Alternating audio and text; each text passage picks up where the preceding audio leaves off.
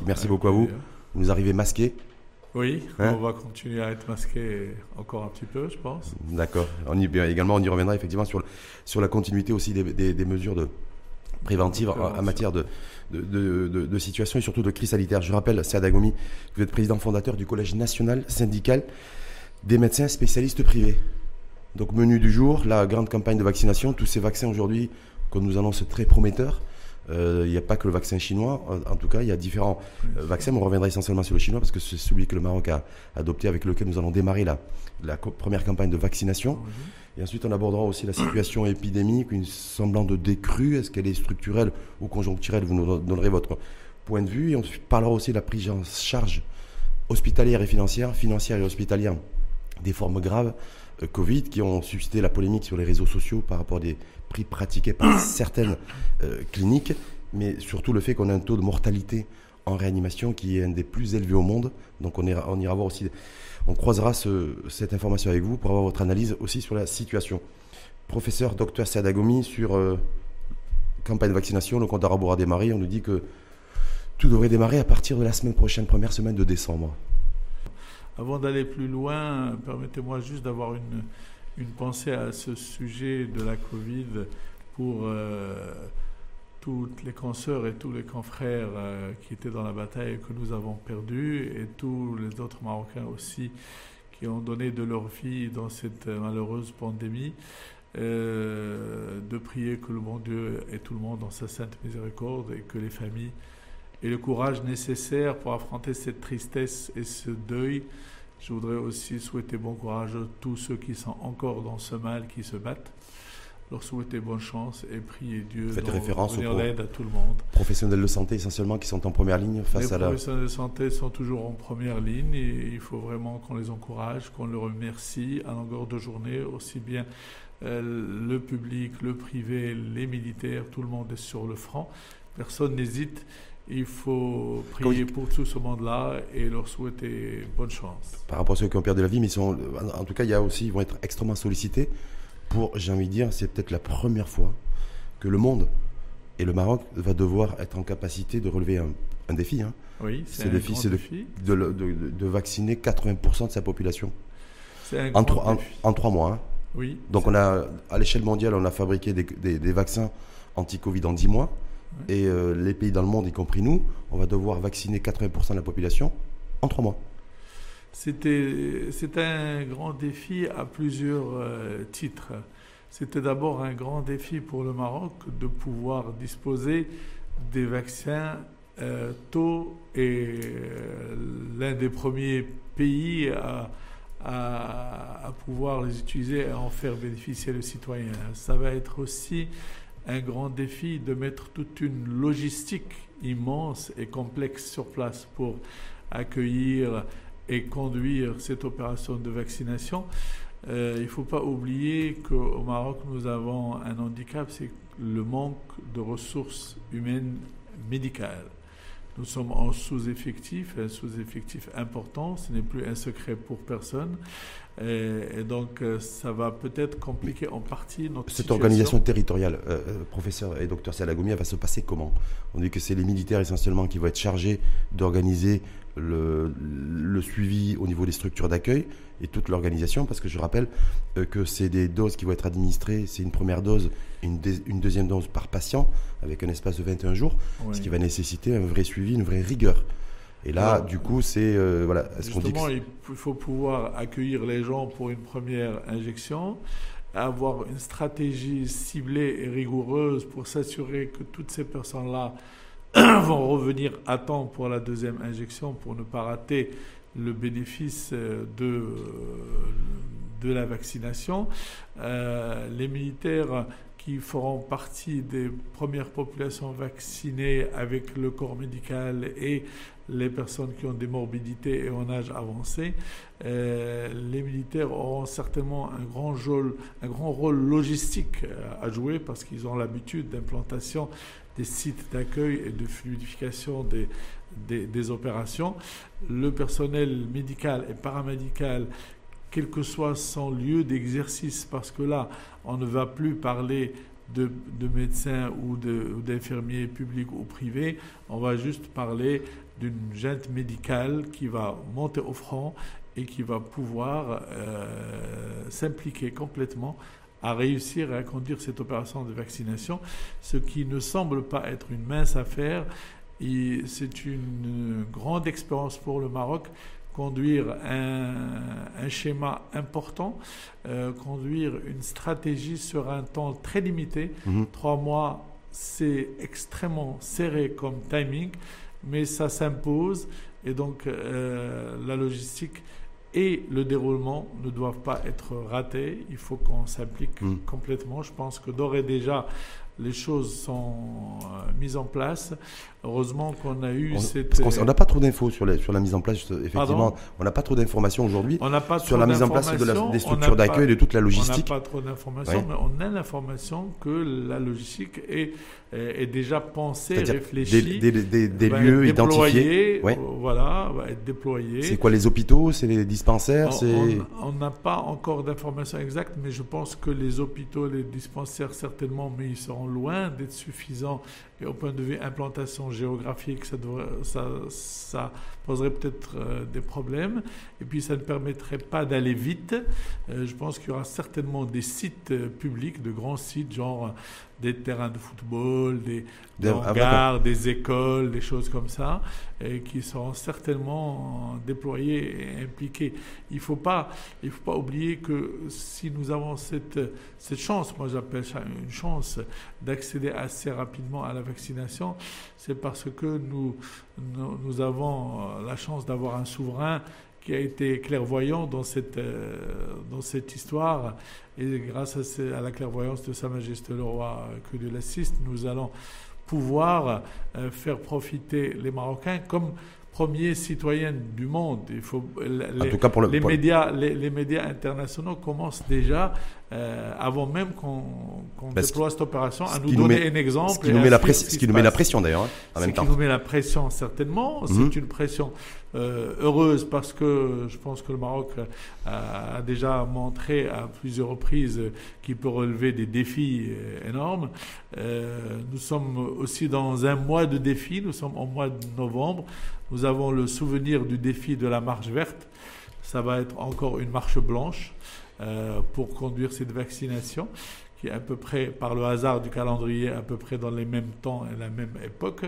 Et, donc, je pense que nous relèverons le défi. J'en suis très content. En tout cas, euh, juste parce que les, je rappelle qu'aujourd'hui, il y a aussi des personnes qui sont récalcitrantes à se faire vacciner, y compris dans le corps médical d'ailleurs. Hein, où il y a vu, voilà. Parce que je rappelle que lorsqu'il y a eu l'opération de, de recrutement, en tout cas de, de volontaires pour le, pour le, vaccin chinois et ces fameux 600 volontaires euh, qui, ont été retenus au mois d'octobre, il n'y avait aucun médecin, du public ou du privé. Personne n'a voulu, euh, participer à cette, expérience expérimentale euh, du vaccin.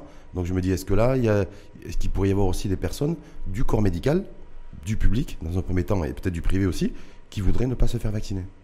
Écoutez, indépendamment du fait qu'on soit du corps médical ou non, il y a un facteur de réticence humaine devant toute chose que je comprends. La vaccination n'en est qu'un exemple. Vous savez, je vais peut-être banaliser à l'extrême en disant quand un nouveau fruit apparaît dans le marché, tout le monde ne saute pas dessus. Hein, les gens prennent le temps. Sauf s'il est bien marketé. De voir. Non, Même non, pas, pas, pas, spécialement, parce que je parle d'un nouveau fruit que personne ne connaîtrait sur nos étalages. C'est peut-être à titre d'anecdote, juste pour avoir une comparaison simplifiée. Mais euh, cette réticence, je la comprends, et il faudrait l'accompagner euh, pour la lever rapidement, parce qu'elle doit être levée, parce qu'elle n'est pas au fond objective. Elle est humaine et non objective. il faut la faire accompagner par des campagnes de Pourquoi vous dites non objective? Pardon Pourquoi vous dites non objectif dans le sens Je dis non objectif parce que beaucoup de gens euh, sont réticents par principe. Déjà, euh, ils disent que vu que le, vaccin a été fait rapidement, euh, ça pose des questions. Que le vaccin, en plus, vient de Chine, ça pose d'autres questions. Il y a des préjugés et les préjugés malheureusement qui sont de société et sociétale qu'il faut euh, lever par des campagnes médiatiques très basiques et j'insiste Très basique. Pourquoi? Parce que nous avons un citoyen majoritairement qui demande des explications simples, répétitives. Il ne faut pas se lasser à répéter les explications. Il faut les simplifier au maximum. Très intéressant. Il ne faut pas faire le grand scientifique ni le grand théoricien il faut faire le grand praticien. Et qu'est-ce qu'il faut leur dire? C'est-à-dire les personnes récalcitrantes qui vous écoutent, là, si vous êtes face caméra. Oui. C'est-à-dire, parce que je me dis, est-ce que c'est pas, est-ce qu'on n'est pas dans une situation inconfortable quelque part lorsqu'on a vanté les vertus d'un vaccin qu'il soit chinois ou russe ou, américain, hein. mais en l'occurrence le vaccin chinois, alors qu'on ne le connaît pas, qu'on ne connaît pas son taux d'efficacité. Donc, quel élément de langage pour arriver à convaincre les plus résistants Déjà, si je peux parler du vaccin chinois va, que le Maroc va utiliser en, premier, euh, il a le grand avantage de reposer sur une technologie de production vaccinale scientifique déjà démontrée et qui a fait ses preuves de tout temps. C'est-à-dire cette cette façon scientifique de préparer le vaccin chinois, c'est avec cette manière, je ne vais pas rentrer dans les détails parce que je viens de vous dire que le, que le citoyen doit comprendre des choses simples, n'a que faire des choses complexes scientifiques. C'est, cette façon de préparer ce vaccin, c'est de la même manière que sont préparés la quasi-totalité des vaccins dont profitent nos enfants depuis plusieurs décennies. Oui, sauf que là, on est face à un virus qui est nouveau, face à, face à les souches oui, voilà, non, mais qui, sont nouvelles. Peu, importe, peu mm. importe, le virus est nouveau. Mais à chaque fois, on était devant un virus nouveau et on a euh, déployé la même technique scientifique pour arriver à une vaccination. Ce que, ce qui mais ça a pris des années, ça a pris des décennies. Ça fait des décennies. Je parle, ne serait-ce que le, le, vaccin antigrippal, par exemple, il a été expérimenté et il a une efficacité aujourd'hui de 50-60% alors que derrière lui, il y a des décennies, des décennies de. Oui, mais le vaccin antigrippal change chaque année. C'est-à-dire, c'est jamais le même virus, c'est jamais la même façon de, de lutter, mais c'est la même approche scientifique. L'efficacité attendue du vaccin anti-Covid, euh, on nous annonce des chiffres extrêmement élevés, mais euh, c'est bien d'être un peu prudent et de voir sur le terrain, sur une large échelle, qu'est-ce que nous avons obtenir. Mais vu, comme je vous ai dit, l'approche scientifique, vu la technique utilisée, même si le virus est nouveau, euh, nous sommes extrêmement optimistes sur le pourcentage d'efficacité. Maintenant, ce qui, qu'est-ce qui, échappe... Est-ce qu'on peut, est-ce qu'on peut, c'est intéressant, est-ce qu'on peut commencer une campagne de vaccination en utilisant un, un vaccin, en l'occurrence le vaccin chinois, sans que nous connaissions précisément son taux d'efficacité? Et son taux, euh, euh, parce qu'il y, a efficacité et puis aussi sécurité. Écoutez, il y a l'efficacité, il y a la sécurité. Certainement, si le vaccin se met en place et qu'on va l'utiliser et que les scientifiques qui ont mm, euh, travaillé sur ça permettent de l'utiliser, je ne vois pas quel est l'intérêt qu'ils auraient si ils avaient détecté des effets secondaires importants, des taux d'échec très élevés euh, ce n'est pas, euh, je dirais, éthique. Et donc, euh, les gens qui travaillent là-dessus sont, vous savez, moi, j'accorde une valeur prioritaire à tous ces scientifiques qui s'impliquent. Heureusement qu'on les a. leur éthique, je ne fais aucun doute. Donc, le résultat, nous devons l'utiliser. Pourquoi? Pourquoi? Parce qu'au jour d'aujourd'hui, nous sommes devant une situation pandémique euh, très malheureuse qui produit des méfaits, vous les connaissez, je n'ai pas besoin de rentrer dans les détails parce que les chiffres sont là et on les entend mmh, mmh. tous les jours. Qu'est-ce qu'on a en face? On a en face une stratégie sanitaire de lutte contre la pandémie, mais nous nous rendons compte tous les jours que ce virus est là et qu'il va continuer et qu'il est périn et que la thérapeutique permet de sauver, mais ce n'est pas la solution idoine, et que nous sommes acculés à une vaccination. Donc on n'a pas le choix que de se faire vacciner, ce que vous êtes en train de dire. que la technologie maintenant nous permet de faire des, des, vaccins rapidement. Quand les gens vous disent ce vaccin a été fait trop rapidement, certes, mais parce qu'on profite de l'avancée de la médecine et de la science. Un vaccin qui se préparait avant en, en 10 ans, après il on a pu préparer d'autres en 3 ans, en 2 ans.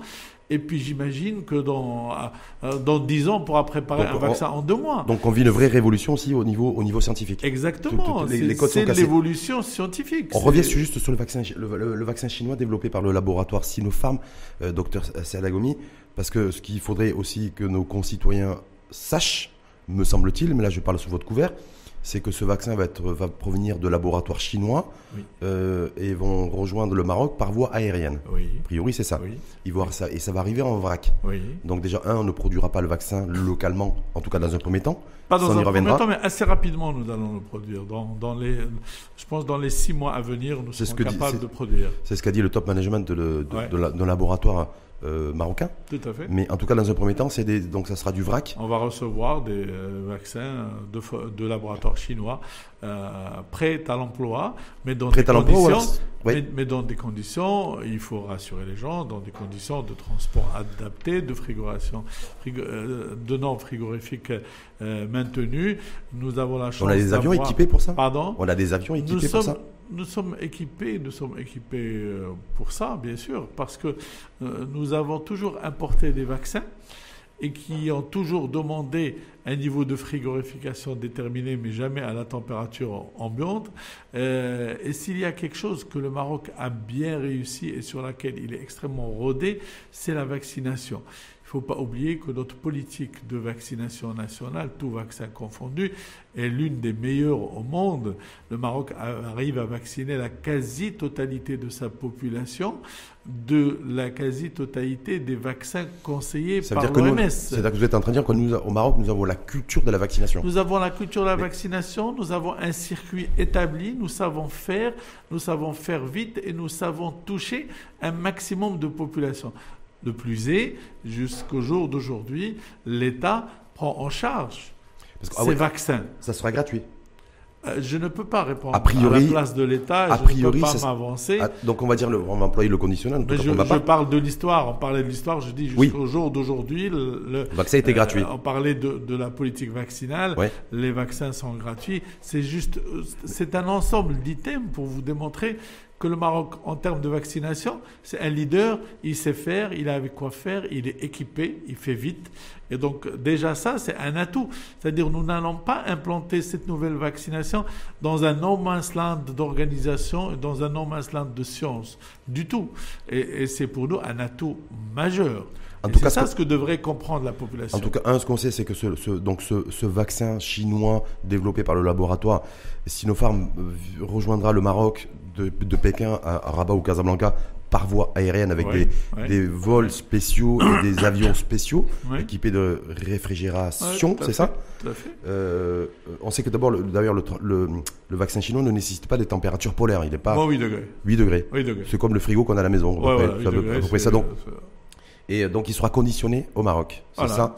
Pas produit dans un premier temps, Pardon pas produit au Maroc, mais en tout cas conditionné Oui. au Maroc mais, dans des fioles assez spécifiques. rapidement, assez rapidement produit au Maroc, et ça c'est un- une grande chance parce que ça, euh, c'est, euh, on va dire à toute chose malheur est bon, euh, le fait de d'avoir signé ce partenariat avec la Chine pour ce vaccin de la Covid va permettre à un, un laboratoire marocain d'introduire la technologie et c'est quasiment. Mais est-ce qu'on va prêt. l'avoir cette technologie? On peut, on peut dire le citer le nom d'ailleurs, ce laboratoire Sotema, hein, Oui, qui, voilà, oui, tout à qui, fait. euh, qui d'abord au départ était, enfin il y avait un, devait produire, Oui. ensuite on devait coordonner, le- ensuite coordonner l'opération, et maintenant annoncerait qu'il sera en capacité de produire ce vaccin Oui, chinois une- à l'horizon au printemps prochain. Voilà, À peu près, parce qu'il y a une importation de la technologie, parce qu'il y a une mutualisation de l'effort entre les Chinois et l'industrie marocaine. Euh, il ne faut pas oublier que le Maroc aussi euh, est un vieux routier de l'industrie pharmaceutique, donc les choses se mettent en place assez rapidement dans, dans ce sens. Et, et la chance qu'on a, c'est qu'on pourra prendre le relais après la livraison euh, par la Chine dans un délai relativement court. Le Maroc pourrait se mettre en leader pour fournir euh, toute l'Afrique. Mm. Et, et, et, et ça, cet, cet événement va nous permettre, j'espère, à moyen terme, de commencer à produire les autres vaccins au Maroc. Mm. Et, et voilà une grande porte qui s'ouvre euh, au Maroc qui devrait saisir pour devenir peut-être le créer- leader de fabrication des, des vaccins Créer, en fabriquer Afrique. un, créer et fabriquer un vaccin, je- euh, Pardon créer ou, fabri- et, et ou fabriquer un vaccin, c'est euh, c'est une recette spécifique. Oui. C'est comme le soda, le géant, on va pas citer le nom, on va pas faire de pub, cru- qui garde et qui préserve en fait sa- propre recette. Et là, en l'occurrence, euh, comment que comment comment ça va se passer? C'est les Chinois qui ont, qui ont inventé ce vaccin. s'il se montre efficace, euh, qu'on décide de le produire au Maroc, quel type de deal va y, C'est ce qu'on appelle les problèmes, c'est ce qu'on appelle les problèmes de licence, de production. Entre autres, oui. Maintenant, le, le, partenariat et le comment et le fonctionnement de cette licence relève de milieux, euh, je dirais, euh, économiques. Ce sont des transactions entre l'origine, entre l'entreprise d'origine et l'entreprise qui produit. Je veux dire, c'est pas très important pour nous de voir ça. Non, c'est simplement avoir, avoir le maximum d'informations pour nos concitoyens. C'est les financiers, c'est les mmh. financiers qui. Parce qu'il y a un gros enjeu, il y a un gros enjeu, et un gros, très gros enjeu financier. Mais certainement, mmh. certainement. Vous savez, on a, il faut pas se leurrer on n'a rien sans enjeu financier. Et il ne faut pas se braquer sur cet enjeu financier. Certes, il existe, il existe pour tout, mais il faut plutôt se braquer sur qu'est-ce que nous tirons, nous, citoyens, de cet enjeu financier. Si le financier, on a un bénéfice euh, numérique, le citoyen, on a le plus grand bénéfice qui n'a pas, qui ne se chiffre pas, c'est le bénéfice de santé. La santé, euh, elle est euh, incommensurable, elle est immense. comme on dit, elle n'a pas de valeur. Sur le fait, que sur le fait, je, je, le, dis une fois de plus, sous le, je vais employer le, le conditionnel, ce, ce vaccin anti-Covid-19 chinois dans un premier temps, parce qu'on paiera qu'après il y a AstraZeneca aussi avec l'université d'Oxford, puisqu'il y a 17 millions de doses qui ont, qui ont été commandées avec 3 en option, 3 millions supplémentaires, serait gratuit. Pas que pour les ramédistes ou pour les populations défavorisées, serait gratuit pour le grand public également et les populations générales. Euh, est-ce que c'est pour inciter euh, tout le monde à se faire vacciner ou est-ce que c'est effectivement une, démarche de dire voilà, il faut absolument qu'on sorte de cette situation de crise sanitaire qui nous, qui nous plombe à la fois psychologiquement, à la fois économiquement et à la fois socialement, et atteindre une immunité de groupe et, collective le plus rapidement possible Alors, le vaccin serait gratuit. Moi, je n'ai pas euh, ni la casquette, ni la capacité de le confirmer, ni de d'aller dans ce sens. Il vous faudra inviter un membre du gouvernement au parfum de la situation. Personne ne s'est exprimé concrètement là-dessus. Voilà, mais en tout il n'y a que le gouvernement qui, se peut se, se prononcer là-dessus. Mais, mais, mais j'ose à croire que même s'il n'est pas gratuit, en tout cas, il sera très, très, très, très largement subventionné par l'État, hmm. qui a déjà cette culture de subventionner les vaccins. À quelle hauteur, je ne saurais m'engager ni dire attendons et nous voyons. Euh, comme disent les Anglais, comme disent les Anglais, step by step. Step by step, euh, maintenant, maintenant, nous avons la chance d'avoir le vaccin. Nous allons être l'un des premiers pays et le premier pays africain à en profiter.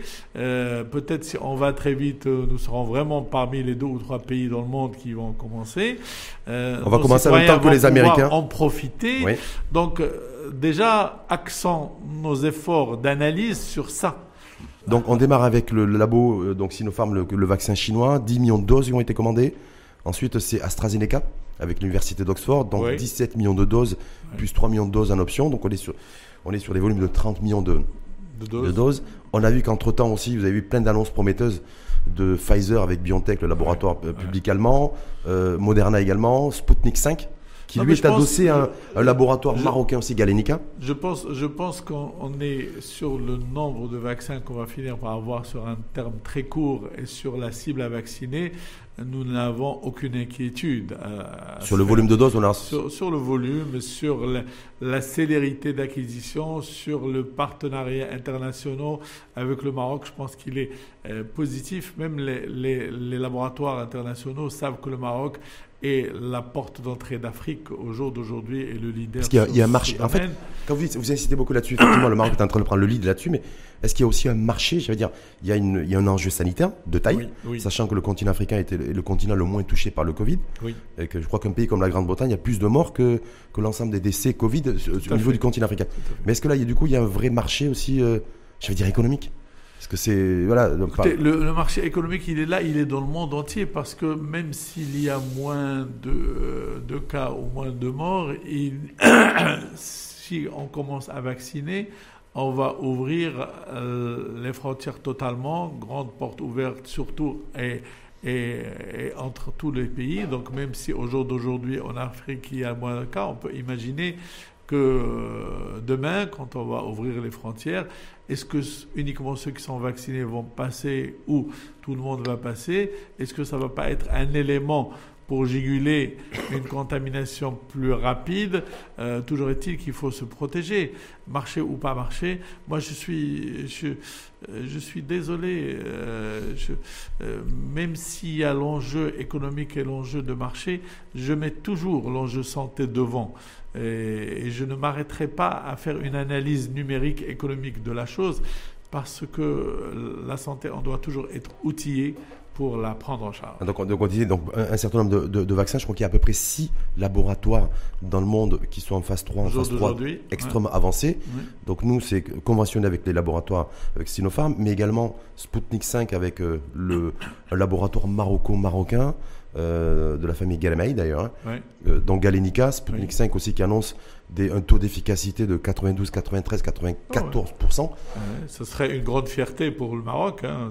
Sauf que, sauf que la, technique et la technicité que vous évoquiez tout à l'heure sur les différents vaccins, entre le vaccin tué chinois, le vaccin atténué euh, de Pfizer, ou donc l'utilisation des technologies innovantes euh, qui vont qui touchent l'ADN ou l'ARN de l'individu. Uh-huh. Ça, il y a certains experts scientifiques comme vous euh, qui sont pas euh, voilà qui n'ont je veux dire qui sont un peu critiques. Ils disent attention, parce que vous ne pouvez pas se retrouver nous Marocains se faire vacciner par différents vaccins. Juste dans la mesure où c'est une technologie de vaccin qu'on ne connaît pas beaucoup, euh, qui n'a pas été euh, utilisée à large échelle pour préparer des vaccins. Donc nous découvrons non seulement le vaccin, mais sa technologie. C'est pas dangereux, professeur quand on parle d'ADN, d'ARN, ADN, c'est-à-dire d'avoir un vaccin corps étranger qui, vient, qui pénètre l'autre ADN et ARN. Ce sont des manipulations euh, génétiques complexes qui ont le même but, c'est de produire en euh, in fine une défense immunitaire chez l'individu récepteur. Euh, et donc, euh, ces technologies nouvelles, comme je disais tout à l'heure, il y a une célérité et une intensité de l'effort scientifique et une qualité nouvelle de l'effort scientifique qui fait que nous allons plus vite et nous allons dans de nouvelles euh, terres à découvrir. Euh, et, si, euh, si ces vaccins, avec ces nouvelles technologies, sont mis sur le marché, c'est bien qu'ils ont été vérifiés et contrôlés. Maintenant, maintenant dans toute chose, il y a l'aléatoire. Dans toute chose. Le, 100% n'existe pas et n'existe dans aucun domaine, pas même dans, la médecine. Donc nous allons découvrir. Que, ce pourquoi nous sommes rassurés, c'est que les essais cliniques jusqu'au jour d'aujourd'hui n'ont pas montré d'effets dangereux. Oui, sauf que l'échantillon reste très limité pour l'instant. Oui, on va rentrer dans une nouvelle phase avec l'échantillon beaucoup plus large.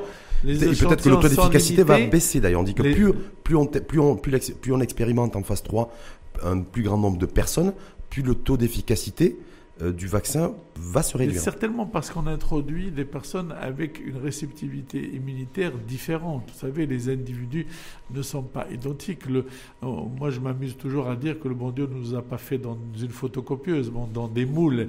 Et donc, même quand on est frère et sœur, c'est deux moules différents. Hein. Et, et c'est ça ce qu'on attend pour voir. On dit toujours attendons pour voir. Mais ne croisons pas les bras ne croisons pas les bras parce que quand on croise les bras, on voit que la pandémie euh, échappe très vite, que la pandémie euh, prend des vies, même quand on a de gros moyens dans, des pays extrêmement bien équipés et outillés, avec un personnel euh, de santé suffisant, arrive à avoir de gros problèmes, de grosses pertes humaines, mettons les choses dans la balance. Euh, quand, on dit taux quel, est, quel, est, quel est ce taux de létalité de vaccin, quel que soit ce type de vaccin, qui dépasserait la létalité de la maladie au jour d'aujourd'hui Je ne pense pas du tout. Et on doit être à des années-lumière de ces comparaisons statistiques. Autre, autre élément d'information, nous on devrait avoir peut-être avoir des informations un peu, un peu plus précises d'ici la fin de la semaine début de semaine prochaine, puisqu'on aura les résultats des prélèvements sanguins qui ont été effectués sur les 600 volontaires. Nous allons, avoir effectivement les, les, résultats euh, des, contrôles faits sur les 600 volontaires marocains. Je pense dans les jours à venir, hein, dans les jours à venir. A priori fin de semaine, fin de semaine prochaine. Priori, ça veut dire quoi? Ça veut dire qu'on devrait annoncer dans un délai très rapide. Voilà, parce que d'ailleurs, au niveau timing, on dit que dès qu'on aura effectivement ces résultats effectués dans les laboratoires chinois, donc c'est au niveau du la prévalence. mais déjà, mais déjà avant, avant les prélèvements, déjà la, réaction clinique diagnostic de, ce, hmm. de, de, Solo a été satisfaisante. Qui a été noté, c'est des petites choses comme on trouve dans n'importe quel vaccin utilisé au jour d'aujourd'hui. Hein. Vous savez, quand, quand une maman emmène son bébé à se faire vacciner, le médecin lui dit attention madame, vous risquez d'avoir, il risque d'avoir un peu de fièvre, peut-être de vomir, euh, puis ça n'inquiète pas outre mesure les mamans. Eh bien, c'est la même chose. A priori, c'est ce qu'on a mis. En tout cas, le, je crois savoir, là je parle sur votre couverture une fois de plus, c'est que les prélèvements sanguins vont donner une, idée beaucoup plus précise. Sur la couverture et sur l'efficacité dans un court terme. Anticorps, système de défense immunitaire. Tout à fait. Donc, on va, on va pouvoir quantifier la, la réaction de la défense immunitaire.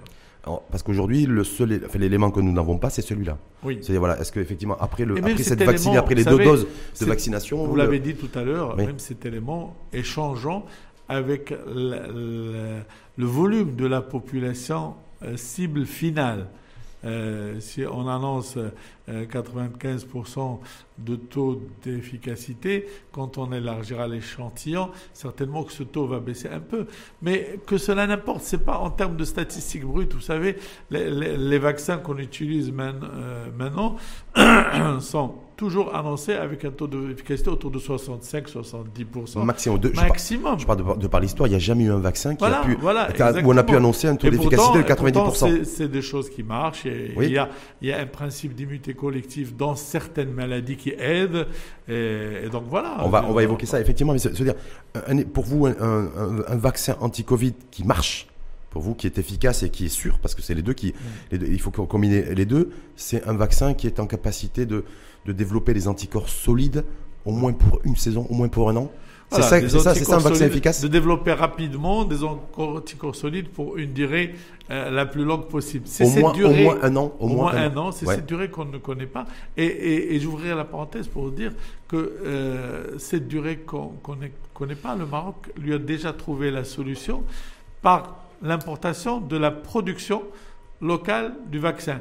C'est-à-dire que si on doit revacciner tout le monde dans un an parce qu'on a découvert que l'immunité ne tient qu'un an, ben nous serons déjà outillés localement. Si on découvre que l'immunité euh, via les anticorps développés ne sont que de 3, 4 mois ou 5 mois, est-ce qu'on pourra parler d'un vaccin efficace? Écoutez, euh, 3-4 mois, euh, honnêtement, je ne pense pas que ce sera le cas à très grande échelle. Sur une minorité, sur des échantillons minimes, certainement que des gens auront une immunité moins importante que d'autres sur un court terme. Mais tout ça, ce sont d'autres étapes d'analyse et d'évaluation et d'estimation. Si à vouloir, à vouloir dominer la quasi-totalité du, du futur, nous allons rester dans le présent. Et, ce n'est pas le cas.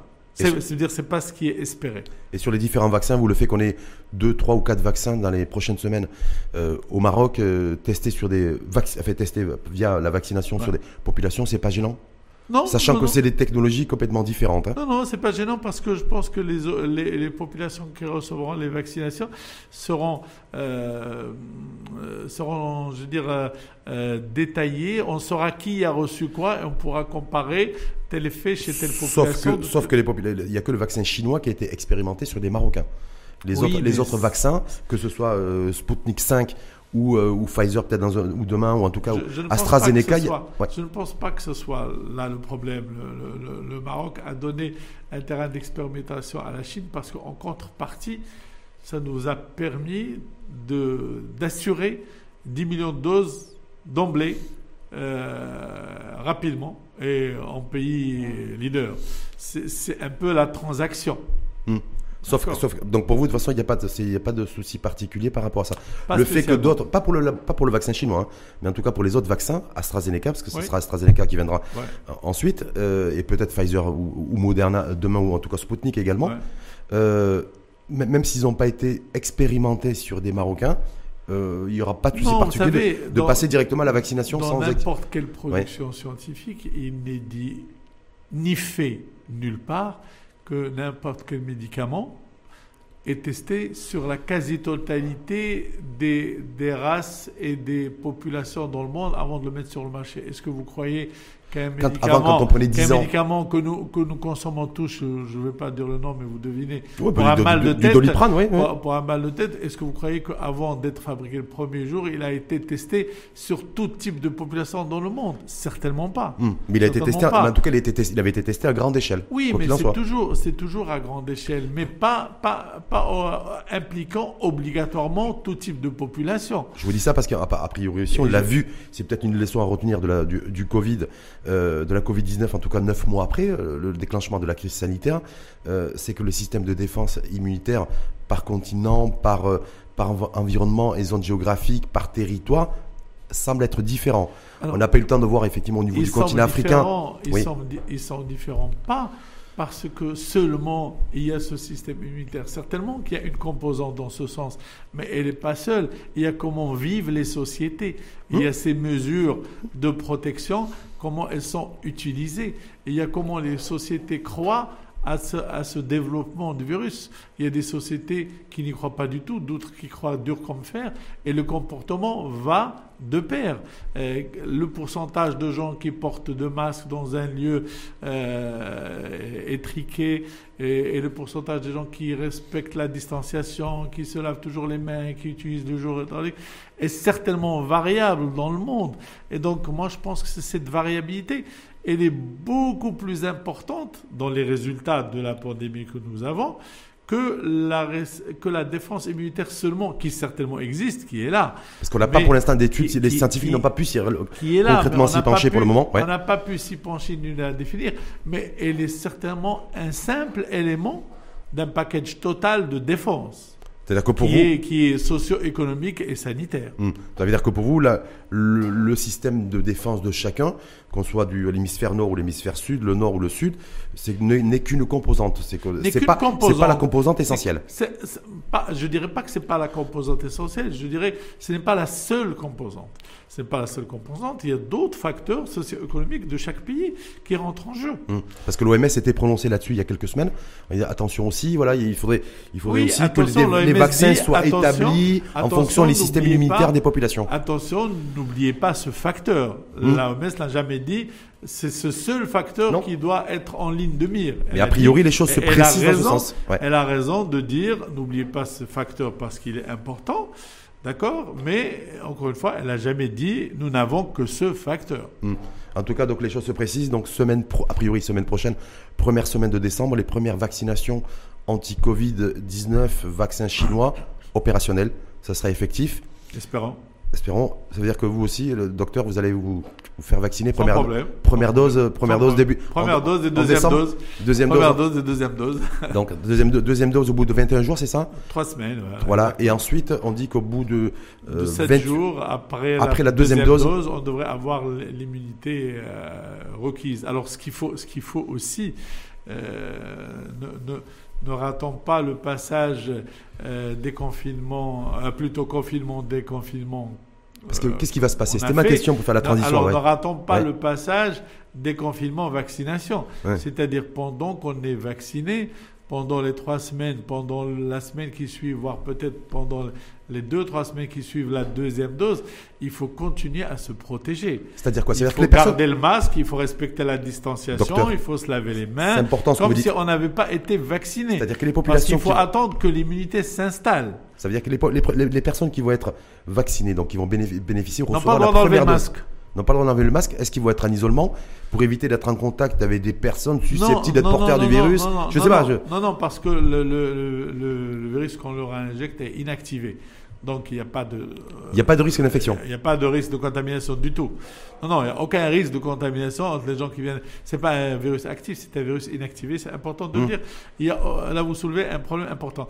Euh, il n'y a aucun risque de contamination entre les gens qu'on a Ça, vaccinés c'est aujourd'hui. scientifiquement prouvé, ça mais, mais non, mais non. Mmh. Euh, le risque, c'est que on ne domine pas le niveau de protection après la première injection et après la deuxième injection, il faut quelques jours. Et donc, tant qu'on n'a pas cette certitude de niveau d'immunisation établi et entre la première dose et la deuxième dose. Entre la première et la dose et quelques jours après la deuxième dose, il faut continuer à porter son masque et à se laver les mains. La destination comme et à se laver les mains comme si on n'avait pas reçu de vaccin. Il ne faut pas se faire attraper dans ce truc. Ça veut dire quoi? Ça veut dire que parce, que déjà qu'on ne respectait, pas l'isolement. Ce qui va se passer, c'est que si on fait la première injection et qu'on a un niveau d'immunité qui ne s'est pas encore suffisamment développé et qu'on a euh, enlevé son masque et, qu'on attrape euh, la Covid parce qu'on n'a pas encore développé l'immunité suffisante, on va commencer à dire ah le vaccin n'est pas efficace. Non, c'est n'est pas le vaccin qui n'est pas efficace, c'est le comportement de l'humain qui n'est pas efficace. Pour éviter ce genre de scénario, donc, docteur. Donc s'il vous plaît, vous médias, martelez ça tous les jours et dès maintenant. Aidons-nous, comme j'ai dit, à ne pas rater le passage confinement, déconfinement. Là, à la vaccination et la vaccination déconfinement, vaccination. Qu'est-ce qui pour... Absolument garder les mesures de protection. Qu'est-ce que vous préconisez vous justement pour ces personnes qui vont bénéficier d'une de la première dose de vaccination entre donc et, de, et, et la deuxième dose 21 jours après pour éviter d'être infecté par le Covid bah, euh, bah, c'est ce que je viens de vous dire. Est-ce qu'il faut, mettre, est qu'il faut, mettre ces gens-là en quarantaine, en isolement, surveiller Je sais pas. Non, non, du tout, du tout. Non, on ne va pas les mettre en quarantaine. Ils doivent euh, continuer à vivre normalement. Juste respecter les mesures barrières, comme s'ils n'avaient pas encore reçu de vaccination. Pas, pas, pas parce qu'ils vont être contaminants du tout, absolument pas parce que si non, ils peuvent être contaminés par contre. Ils peuvent être contaminés euh, s'ils n'ont pas développé. Vous savez, je, je, vous fais un vaccin aujourd'hui et vous avez un contact demain. Euh, je doute fort que vous soyez protégé entre aujourd'hui et demain. Hum. Donc vous allez attraper la Covid, comment vous allez réagir, vous allez devenir contaminant et on va commencer à faire circuler des informations non fondées, non objectives, parce que le comportement humain n'était pas adéquat. Donc ce qu'il faut dire aux citoyens au jour d'aujourd'hui, les gens qui seront vaccinés continueront à respecter les mesures barrières pendant au moins un mois à partir de la première injection. Il faut juste que le citoyen vacciné sache que la vaccination n'est pas euh, pendant les, les, les, trois ou quatre semaines qui suivent la première injection, n'est pas un droit de circulation sans euh, respect des mesures barrières. Est-ce que c'est ça qui explique aussi entre autres en tout cas, docteur Salagoumi, que les autorités ont décidé, euh, en fin de semaine d'ailleurs, depuis c'est effectif depuis hier, depuis hier, depuis hier, soir, de reconduire pour au moins 4 semaines les directives sanitaires et les mesures restrictives sanitaires, ne serait-ce que pour la région de Casablanca. Eh ben, euh, Quatre semaines, ça veut dire que ça nous amène à quasiment fin, fin décembre. Oui, euh, avec reconduction possible d'ailleurs. Euh, reconduire les, mesures sanitaires et de circulation, de protection qu'on demande aux citoyens, c'est bien de, le faire. Est-ce que ça a été décidé aussi dans, dans ce que vous dites? Non, je voulez développer, de dire que voilà, campagne de vaccination pour protéger aussi, pour éviter des. Je ne pense pas seulement. Il doit y avoir une partie de cela, certainement, mais je ne pense pas seulement parce qu'il y a euh, quand même un souci de réduire les chiffres que nous vivons, qui sont quand même malheureux tous les jours.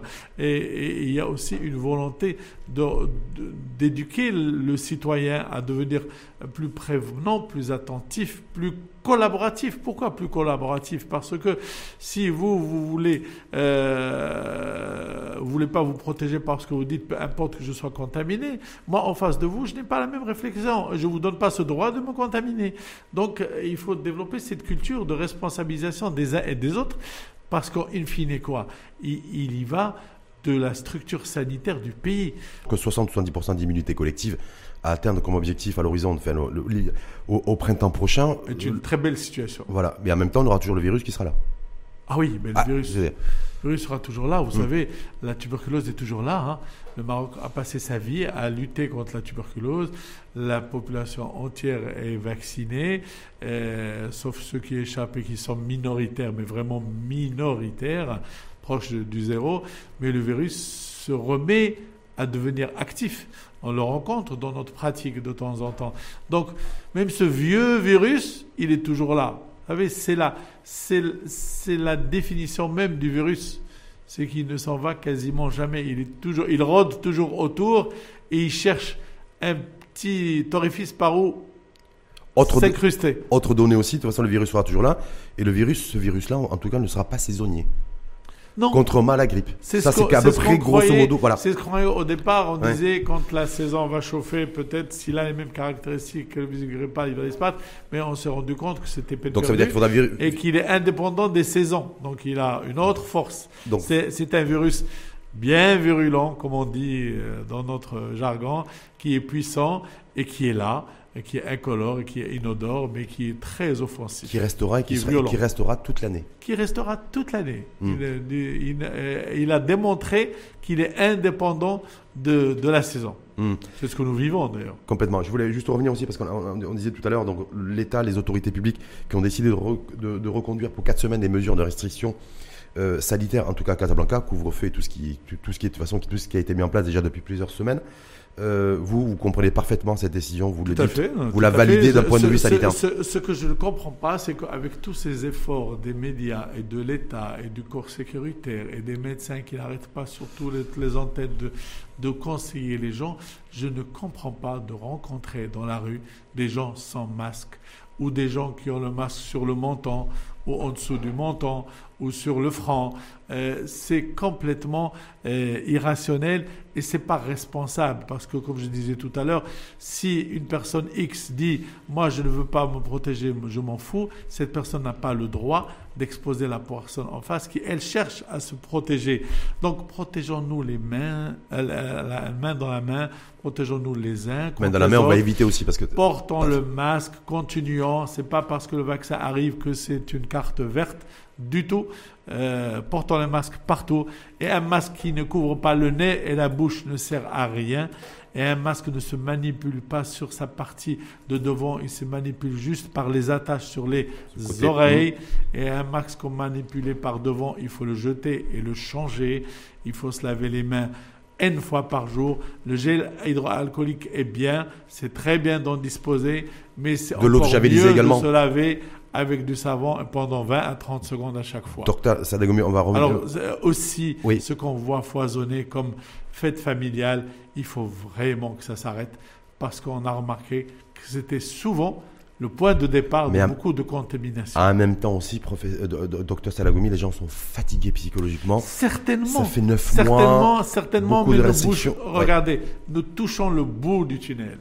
Alors vraiment, euh, accrochons-nous, euh, pensons, pensons à ces, à ces citoyens que nous perdons tous les jours. Euh, bien sûr, Amar biyadillah, mais quand même, c'est toujours un deuil, c'est toujours une peine. Nous avons toujours l'impression de les perdre avec précipitation. Nous avons toujours l'impression de ne pas avoir fait l'effort nécessaire. Et l'effort nécessaire, dans cette situation, il est commun. Il commence par la protection de l'autre, je dirais, pas même pas de soi-même. Quand je mets mon masque, je vous protège. Salagomi, on l'a vu là depuis en une semaine, les cas baissés. On est une espèce de décrue aujourd'hui. On est sur, euh, j'ai calculé un petit peu b- rapidement, hein, je ne suis pas mathématicien, mais en une semaine, les cas ont baissé de 13% entre la semaine dernière, la semaine d'avant et la semaine dernière. Euh, euh, donc 13% de cas, on est passé de 6 000 nouveaux cas jour à à peu près 4 000 aujourd'hui. Euh, Est-ce que, un, vous pensez que c'est une tendance qui va euh, prometteuse, qui va être structurelle ou, c'est encore trop prématuré? Euh, je pense que c'est encore trop prématuré parce que nous sommes sur des chiffres, même s'ils ils varient, ils varient de très peu d'un jour à l'autre. Nous sommes pratiquement en situation stagnante et si on tourne le dos un tout petit peu, on risque de faire flamber. Donc, euh, moi personnellement, je ne vois pas la décrue. Je vois au mieux, au mieux, un- une stabilité de, de la situation et qui n'est pas heureuse parce que en face cette stabilité à des chiffres qui dépassent un peu nos capacités de gestion en tant que corps sanitaire du pays On va y revenir sur la et qui commence à donner des cas importants en réanimation, une pression importante sur la réanimation Parce que là, c'est et le, des cas de décès qui, qui, qui commencent à être vraiment sérieux et importants. Donc stagnation pour vous des, euh, des nouveaux cas quotidiens, donc il n'y a pas de tendance à la décrue. Je ne pense pas. Mais en même temps, et pendant le même, euh, au, au même moment, euh, docteur Salagoumi, c'est croissance du nombre de décès Oui. et du nombre important aussi d'admissions en réanimation. Parce Oui. que, ce qui va nous amener effectivement à passer à l'autre partie du, du débat sur la prise en charge hospitalière et financière avec, tout- avec, la, avec la polémique suscitée sur les, les réseaux sociaux. Mais euh, en fait, on a, même quand on a moins de nouveaux cas au quotidien, on a plus de décès. On est un pays aujourd'hui, nous le Maroc, où le taux de mortalité en réanimation est un des plus élevés au monde. Et, et, pendant ce temps-là, on polémique à tort ou à raison, peu importe, hein, sur les prix pratiqués par les, des, cliniques, en tout cas au niveau des, de l'hospitalisation en réa. Mais alors que je me dis, est-ce que le vrai débat, le sujet du, l'enjeu du débat, est-ce qu'il doit être sur le taux de mortalité élevé ou sur les prix pratiqués par des cliniques ou les deux? Alors, le, débat doit être axé sur le taux de mortalité élevé. Se poser des questions. Ce sont d'abord nous avons euh, beaucoup de morbidité dans notre population. Nous avons beaucoup de diabétiques, beaucoup d'hypertendus, beaucoup de gens qui ont des maladies, euh, des insuffisants rénaux qui augmentent les, risques de mortalité en réanimation à partir euh, d'un certain âge. Axer le débat juste sur ce, malentendu avec les cliniques privées est à mon sens euh, non venu. Je ne veux pas dire qu'il ne faut pas. Euh, le débat est aussi légitime aussi. Il faut parler de ça. Il est légitime, mais il ne faut certainement pas donner à la Covid une orientation maintenant, débat euh, avec les cliniques privées. Parce que si on veut parler de ça, je commencerai juste par une phrase inaugurale que certainement d'autres praticiens vous ont dit et que vous avez fini par apprendre c'est que la, la santé, avant d'avoir un prix, elle a un coût. Donc, quand ce coût euh, quand ce prix est très élevé pour le citoyen, et je comprends qu'il soit élevé pour le citoyen qui n'a pas la capacité, nous sommes malheureusement dans un pays qui n'est pas encore arrivé à la couverture médicale universelle. Encore une fois, Sa Majesté, avec sa clairvoyance, a donné des dates et des délais pour que nous y arrivons tous. Mais c'est ça ce qui va être salvateur. Et même ça, quand, on annonce aux gens qu'il va y avoir une couverture médicale universelle, il faut tout leur expliquer. Il faut leur dire dans les normes capacitaires du pays, hmm. il faut leur expliquer qu'il restera toujours une partie à leur charge. Mais surtout, avant de mettre la tarification, il faut que l'État se mette autour d'une table avec les praticiens et calcule les coûts de ces prestations. Je, ne dis pas seulement, je ne dis pas seulement pour le secteur libéral, c'est important même pour le secteur public, parce, que parce que quand, quand ce qu'oublient les citoyens, quand on va à l'hôpital et qu'on se fait soigner gratuitement, on se fait soigner avec l'argent que le fisc a donné à l'hôpital. Et cet argent, il est venu d'où Il est venu de la poche des citoyens. Donc le citoyen, indirectement, débourse de l'argent pour se faire soigner, même quand il va dans le public. Sauf que quand il va dans le privé, il voit le chèque passer avec libellé au nom de la clinique. Il oublie que le chèque libellé au nom du fisc va finir par atterrir au niveau de l'hôpital. Sauf que ce qui le dérange le plus, le citoyen, c'est le chèque sans garantie qui est pratiqué, pratiqué dans des cliniques. non, mais voilà, terminons d'abord cette histoire. Je veux dire, de, de, de, sauter du, du coq à l'âne, on va, on va pas y arriver. Le, le, la prestation dans le privé, il faut absolument que l'État calcule son coût, combien elle coûte. Quand vous dites euh, qu'une facture de traitement de Covid est très élevée, je veux bien le croire, je ne mets pas ça en doute parce que je n'ai pas d'élément objectif. Mais le jour où j'aurai l'élément objectif que l'État, le ministère de la Santé viendra dans les cliniques et calculera avec des experts combien coûte une journée de réanimation, par exemple d'hospitalisation en réanimation, que ce soit médical premier degré, médical deuxième degré, soit intensif ou réanimation, et qu'ils disent cette journée coûte X, vous pouvez la facturer à concurrence de 5% de X. Mais il faut déterminer le X. Il ne faut pas qu'ils viennent dire que cette journée, vous devez la vendre à euh, Y, sachant que Y est inférieur à X. Rien ne se vend quand son coût quand son prix est inférieur à, son donc se servir, pas possible. se servir de ce qui se passe aujourd'hui et toute la polémique, en tout cas, pour essayer de, effectivement de, une polémique de faire malheureuse, asseoir, de faire asseoir les pouvoirs publics et les acteurs du privé. C'est une polémique malheureuse qui doit être, qui doit être l'occasion de dire à l'État, s'il vous plaît, venez vous mettre autour du table, parce que si l'ANAM, euh, qui est l'organe hum. de l'assurance maladie obligatoire, a défini une tarification pour la Covid, je suis désolé, cette tarification ne s'adapte pas du tout à la réalité du coût des choses. Donc c'est un dossier qui doit être revu et revu très très vite. A priori, c'est trop facile, c'est trop facile de dire aux citoyens, ce sont les cliniques qui surfacturent. Je veux bien croire que certaines surfacturent sans en avoir la certitude parce que, hmm. comme on dit, le même juge, mais je veux voir, moi, la NAM qui me dit, j'ai calculé, voilà le coût réel des choses, hmm. et on doit publier ce coût en tout cas, le, le citoyen doit le savoir combien coûte avant de lui dire combien vous allez payer. En tout cas, grosso modo, aujourd'hui, Semlali, le président de l'association marocaine des cliniques, était à votre place jeudi, jeudi dernier. Donc effectivement, en croisant, c'est à peu près la, la facturation moyenne aujourd'hui d'une journée en réanimation, c'est autour de 10 000 dirhams. Euh, lui disait essentiellement qu'il y avait une problématique aussi, c'est l'accès et la disponibilité de l'oxygène nécessaire pour des, les, des cas en forme grave et sévère en réanimation. C'est-à-dire où le, la, la, consommation d'oxygène a été multipliée, par deux ou par trois. Euh, quand on dit une journée d'hospitalisation en réanimation est à 10 000 dirhams et autour de ces ans-là, la, gravité et la facturation dépend des cas. Et s'il y a quelque chose qu'on sait Je crois que c'était la, médiane. Hein, que la, médiane n'est pas 10 000 dirhams. Elle est en dessous Elle n'est pas 10 000 dirhams, elle est moins que ça. S'il y a eu des cas qui ont payé 10 000 dirhams, je veux bien euh, le croire. Pour des formes graves, très graves. Mais ça doit être des formes très graves qui ont demandé une réanimation. Vous savez, les réanimations, il y a des niveaux de réanimation. Euh, il y a 10 ans, il y a 10 ans de cela, tenez-vous bien, un expert de la Banque mondiale m'a confirmé en personne, les yeux dans les yeux, que à moins de 450 euros, euros, pas dirhams, de 450 euros de coût, et encore une fois, pas de prix, on ne peut pas prétendre faire de la réanimation correcte.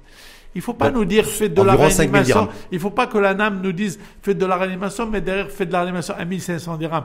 C'est impossible et c'est, je veux dire, c'est irrespectueux même vis-à-vis du citoyen de lui dire que nous allons vous payer une réanimation à 1500 dirhams parce que tout le monde sait que ce n'est pas possible. Donc, en tout cas, l'expert euh, Banque mondiale vous dit en dessous les 450 euros au jour, donc en dessous, il y a grosso modo, de 5 000 dirhams. Il y a 10 ans, monsieur Ça n'a rien, à voir avec le, ça n'a rien à voir avec le Covid. mettez juste le taux d'inflation sur ces 450 au jour d'aujourd'hui et, vous allez avoir un chiffre autour de, de, 7 ou 8 000 dirhams euh, de coût de, coûts. Ça, c'est la Banque mondiale qui le dit pour notre pays, pas pour autre chose. Pour, le Maroc. Pays. Pour le Maroc. Ah, Donc ça veut dire qu'avec le Covid et, la les, complications d'un virus qu'on ne connaît pas, c'est encore plus complexe. Qui, nécessite apparemment une consommation qui est multipliée par deux ou par trois euh, en matière d'oxygène. Tout, tout, je crois à une seule chose en la communication. C'est-à-dire, je veux bien avoir un cas très compliqué qui consomme beaucoup, mais ce cas compliqué et spécifique doit être bien expliquer au citoyen cible qui va payer la facture.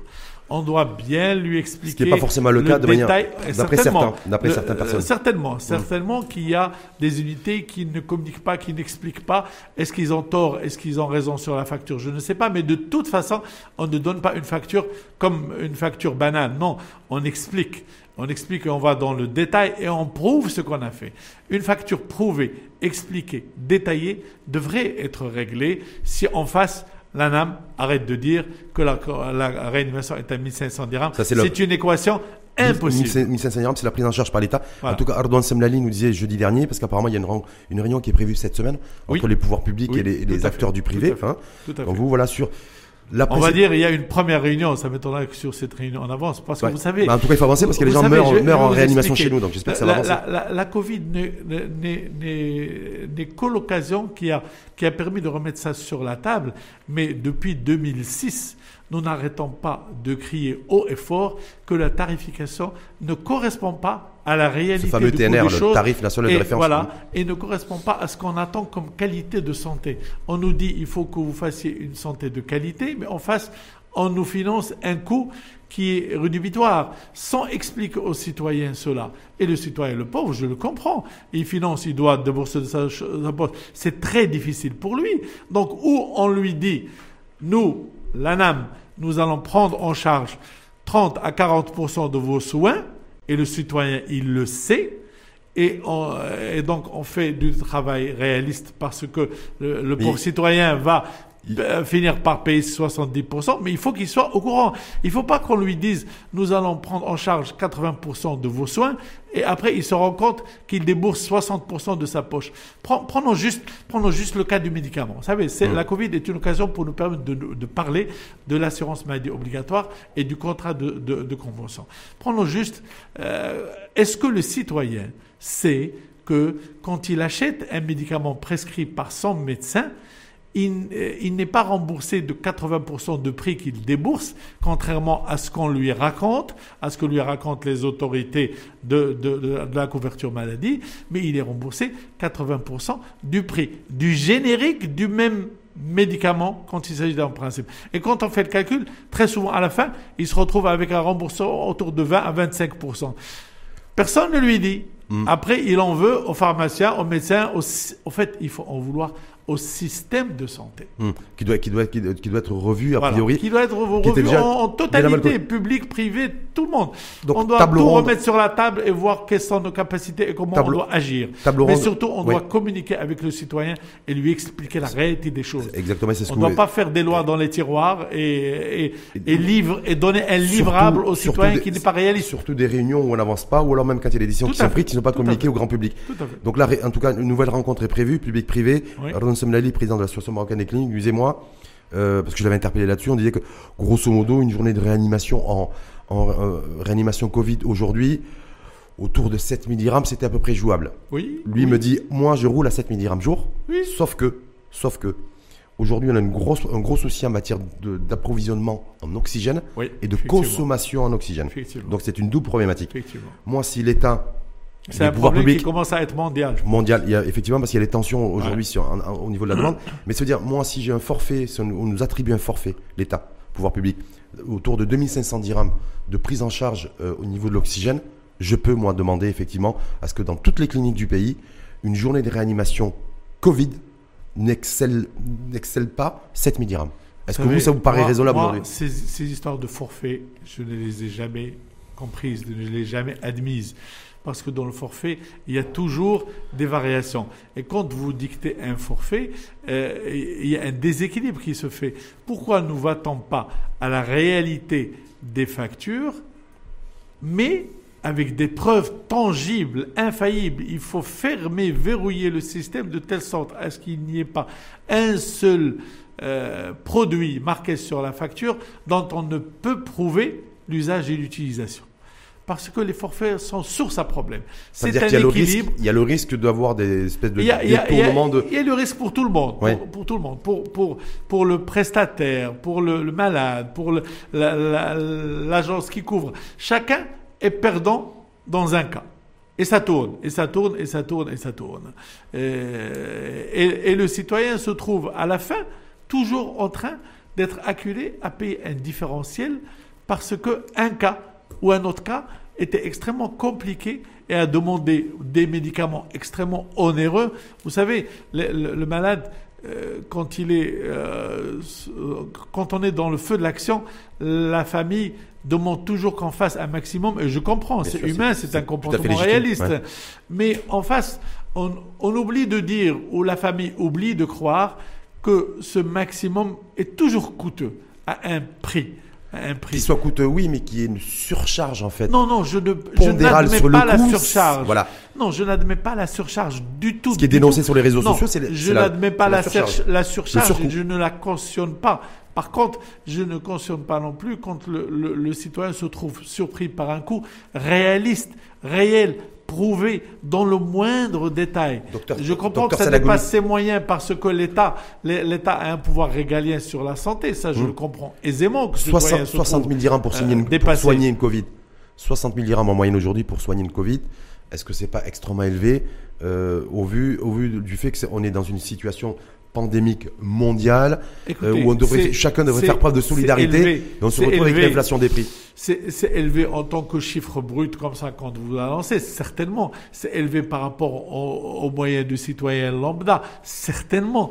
Euh, est-ce que c'est le cas de toutes les hospitalisations Covid? Ça m'étonnerait. Non, parce que pas le cas, effectivement. Parce que les, niveaux sont variables. Est-ce que c'est le cas de difficulté de tout le monde? Ça m'étonnerait. Mais dans la globalité, dans la globalité, quand on entend un chiffre comme ça, c'est vrai qu'il frappe, on dit c'est énorme. Mais est-ce que quelqu'un est parti fouiner dans ce chiffre? Comment on y est arrivé? Maintenant, même si on y arrive et qu'il est réaliste, il faut que le pauvre citoyen soit suffisamment aidé. Donc quand on le met dans une logique d'assurance maladie obligatoire sous la tutelle de la NAM, de la CNSS et de, et de la CNOPS, ces organismes qui financent ce citoyen qui débourse une cotisation de sa poche tous les mois devraient s'approcher un maximum de la réalité des faits ou devraient, dans ces situations pandémiques, euh, aller vers une, une, participation plus substantielle. Parce que quand vous demandez à une, à une, à une clinique quand la facture est objective. Moi, je pars toujours de ce Mhm, principe, hein, d'accord, euh, de baisser des, des chiffres ou des coûts. Au bout de 10, 20, 30 patients par mois, la clinique va commencer à couler. C'est quoi une clinique C'est l'entreprise privée, en fait. Une clinique, c'est quoi? Non, indépendamment de cette entreprise privée, non. Moi, je dis une clinique, c'est une composante du corps sanitaire du pays. Vous savez, le pays, il a des hôpitaux, il a des, des cliniques. Si demain un hôpital fermé, ça serait malheureux pour un village. Et si une clinique fermée dans une zone où il n'y a pas d'hôpital, ça serait malheureux pour la population. Donc la clinique, euh, indépendamment du fait que c'est une entreprise privée, ça c'est une parenthèse. Le plus important, hein. c'est une réalité, d'accord, d'accord. Mais le plus important, c'est que quand on construit une euh, quand on construit une clinique et on a le courage d'aller vers des, des incertitudes de, de- économiques, euh, on a apporté une pierre précieuse dans l'échiquier de santé de l'État. Et quand on coule cette clinique, on retire cette pierre et qui euh, en subit les conséquences? Le citoyen, le pauvre, qui va peut-être pas trouver où se soigner dans un, dans un site géographique lambda. Et donc non, protégeons ces cliniques. Il faut pas oublier Les que le protéger, c'est- les protéger, renforcer le contrôle aussi, Dans, hein. dans- dans le pouvoir régalien de santé de l'État, le secteur privé accomplit plus de 65% de l'action de santé. Oui, c'est énorme, c'est énorme. Je crois qu'il y a plus d'un patient sur deux Covid qui est, il relève qui est- qui est hospitalisé pas seulement dans une Covid, clinique. Pas seulement Hmm. Covid. Covid est, est une pandémie qui nous a permis Oui. de mettre tout ça sur la table. Mais le malade, il est malade tous les jours. Il ne faut pas que la Covid nous fasse oublier tous les autres malades qui, qui souffrent au fait de cette situation. Et tous ces autres malades sont dans la même logique. Et, et cette logique, c'est quoi? C'est que l'État a un pouvoir régalien de la santé. Il doit déployer tous les moyens logistiques, humains, financiers pour qu'on ait une réussite. Bien sûr que les médecins ont un rôle important, bien sûr que les cliniques ont un rôle important, mais il ne faut pas les aider à aller vers la faillite parce que c'est le citoyen qui perd Mm. en fine. Ça, c'est pour la prise en charge financière. On va aller sur la prise en charge aussi, je veux dire, euh, surtout sanitaire. hein. on, le, on le disait aujourd'hui, même s'il y a une légère décrue euh, des nouveaux cas, on voit le, le nombre de décès qui est en croissance d'une semaine à l'autre. Euh, pourquoi c'est toujours aussi compliqué chez nous, la prise en charge hospitalière C'est-à-dire que aujourd'hui, euh, on est dans notre pays, trouver un lit de réanimation au moment où on débat, professeur, ça reste un casse-tête. Écoutez, c'est Ouais. compliqué parce que nous avons d'abord des ressources humaines insuffisantes. Même si on avait des lits de réanimation à, à perte de vue, il faut un personnel pour s'occuper des gens qui sont dans les lits de réanimation. Ah, et, heureusement, heureusement qu'il y a eu ce partenariat entre le public et le privé et que les médecins du public aident le- euh, du privé aident le public dans les hôpitaux. Ils l'ont fait dès le départ et ils continuent. Heureusement que les cliniques privées prennent le relais. Heureusement que les médecins dans leur cabinet soignent les cas euh, qui sont pas très très importants et, et peuvent les suivre. Quoi qu'on peut faire euh, davantage dans cette action pour que tout le monde s'implique. Il faut qu'on ait une, une porte ouverte de, euh, de prise en charge à tout le monde. Le, site, le, le médi- le médecin lambda peut prendre en charge n'importe quel citoyen dans la célérité, l'envoyer faire son, son, son examen euh, dans la journée, ses examens euh, biologiques, son scanner, etc., pouvoir le suivre chez lui, et euh, que Ben, ce tout- citoyen ait tout- les médicaments dans les Tout pharmacies. ça, on n'y arrive pas. Et qui- tout ça, on n'y arrive On pas. n'y arrive pas. On n'y C'est-à-dire que arrive pas mois après la pandémie, on n'y décidé- arrive pas. Parce qu'on n'a pas, on est resté sur la pandémie et qui dit pandémie dit responsabilité de l'État aussi dans la gestion. Or, l'État oublie qu'il a un potentiel dans le privé qui est énorme, qui est extrêmement sous-exploité au jour j'ai- d'aujourd'hui. J'ai l'impression, et ça, ce n'est que mon impression personnelle, que même aujourd'hui, de- fait, depuis quelques semaines, on ne parle que de la vaccination, ce avec quoi nous avons débuté les débats, Oui. docteur, euh, et qu'on parle plus du reste. Alors que le, le citoyen lambda, aujourd'hui, essentiellement Casablancais, où c'est le foyer, en tout cas, là, là où il y a le- le- le- la plus forte croissance, en tout cas, de, de, cas Covid, rendu compte, vous savez, il est encore plus livré à lui-même. C'est-à-dire que on lui, on lui parle de, vaccina- de vaccination au niveau Oui. des pouvoirs publics, Oui. mais lui, son principal souci, c'est se dire voilà, j'ai contracté le Covid, j'ai été infecté par le Covid, qu'est-ce que je dois faire? Alors, mais J'ai justement, con- qu'est-ce que- le- le- le- la- Les symptômes sont en moi, train de se développer, que- j'ai besoin d'un lit d'hospitalisation, où est-ce que je dois aller? Je pense déjà que le citoyen n'est pas suffisamment informé sur ce circuit. Il Ah n'y oui, a pas un circuit établi qui est communiqué tous les jours où on dit aux citoyens Ne serait-ce que par ça, région. hein. Hmm. Voilà, il faut aller, voilà qu'il faut contacter, etc. Et quand il va, euh, ceux, ceux, qui ont euh, la chance d'avoir cette information, et quand ils atterrissent dans un site lambda, ils se rendent compte qu'une fois sur deux, le site lambda, il est débordé. Il est débordé parce que vous l'avez dit, il n'y a pas suffisamment de lits d'hospitalisation. Et encore qu'on a fait des efforts énormes hein, mmh. euh, au début pour, pour ouvrir des centres, pour ouvrir d'autres lits de réanimation. on a largement quintuplé notre capacité d'hospitalisation en réanimation. On a fait des efforts, mais on a l'impression ou toute la certitude que nous avons atteint la fin de nos capacités. Ah parce que, parce que euh, on n'a pas encore ouvert à la totalité des cliniques privées qui, qui le souhaitent et, à la totalité des médecins qui peuvent décongestionner par la prise en charge rapide. Vous savez, euh, maintenant, ce qu'on a compris, c'est que les gens, quand, les gens, quand ils sont pris en charge très très vite, hmm? ils ont très peu de chances d'atterrir en réanimation. on a compris aussi que quand les gens viennent en réanimation, il nous a fallu 9 mois pour on n'a pas la capacité de le faire. Donc, il n'est jamais trop tard pour le faire parce que si la vaccination euh, est là, la Covid va continuer en attendant la vaccination et pendant les débuts de la vaccination. Donc il faut absolument qu'on implique tout le monde. et il faut que les gens puissent trouver des médicaments dans les pharmacies. Donc, ça, quelle, quelle est selon vous la recette miracle? Parce que j'ai l'impression que c'est une recette miracle qu'il faut trouver pour réduire le taux de mortalité en réanimation chez nous.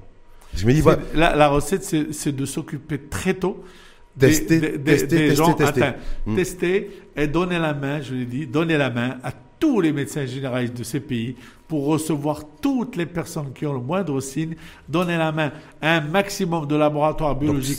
pour les, les laboratoires privés, ça fait plus, de deux mois, hein, plus de deux, trois mois de mémoire qu'ils ont, que les laboratoires privés sont autorisés à effectuer les tests de dépistage. On peut, d'accord On peut encore en autoriser davantage. Alors moi, ce que je remarque par contre, si je prends deux courbes, c'est-à-dire les, euh, les, laboratoires privés qui sont autorisés à, euh, à, tester, ça fait à peu près depuis, depuis la rentrée, on va dire depuis trois mois, et depuis trois mois, le taux de, de, de, mortalité en réanimation, il a explosé.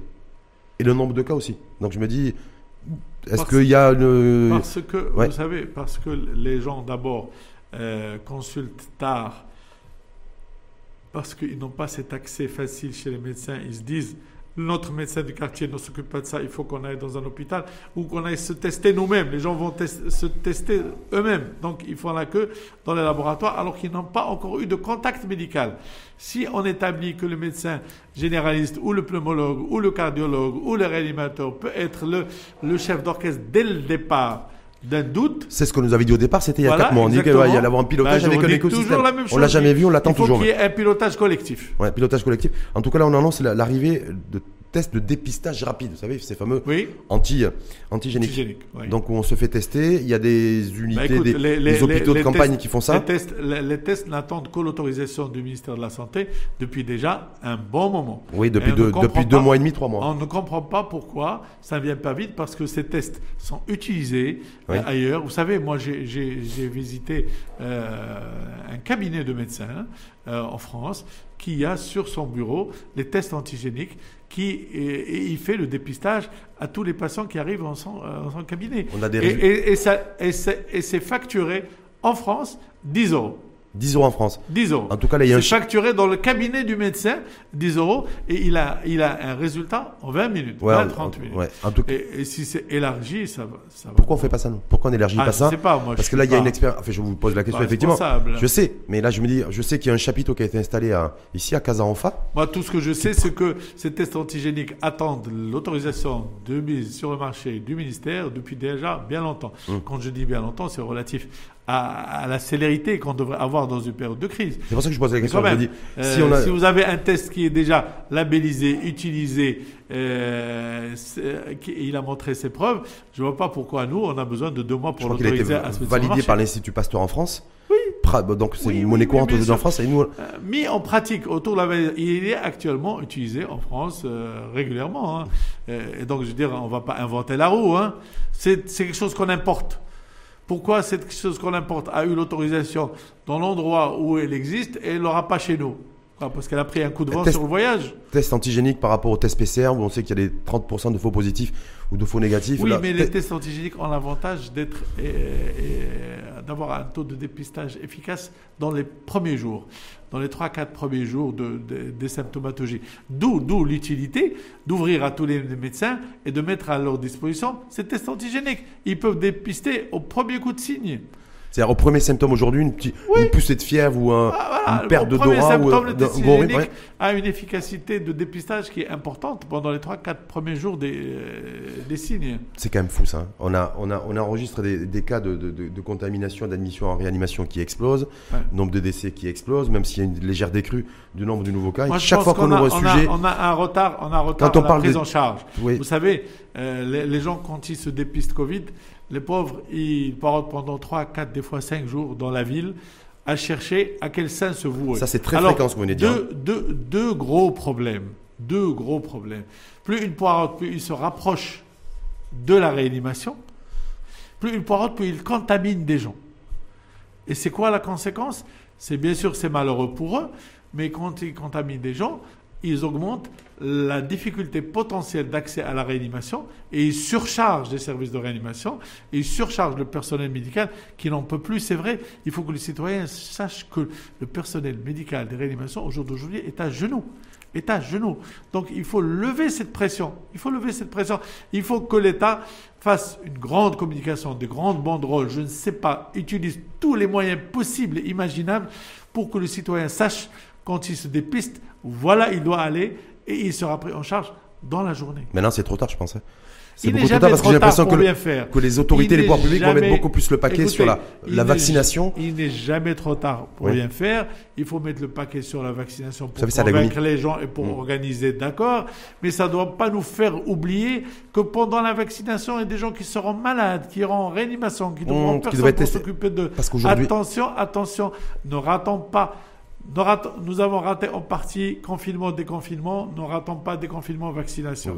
Ça, c'est effectivement votre mot d'ordre, mais je crois savoir qu'aujourd'hui, autant il y a une stratégie euh, dans le cadre de la vaste campagne de, vaccination qui est, qui est, en train de mise en place, y compris en termes de communication, mais euh, euh, stratégie test, traçage, admission, hospitalisation et réanimation, il n'y a aucune stratégie aujourd'hui.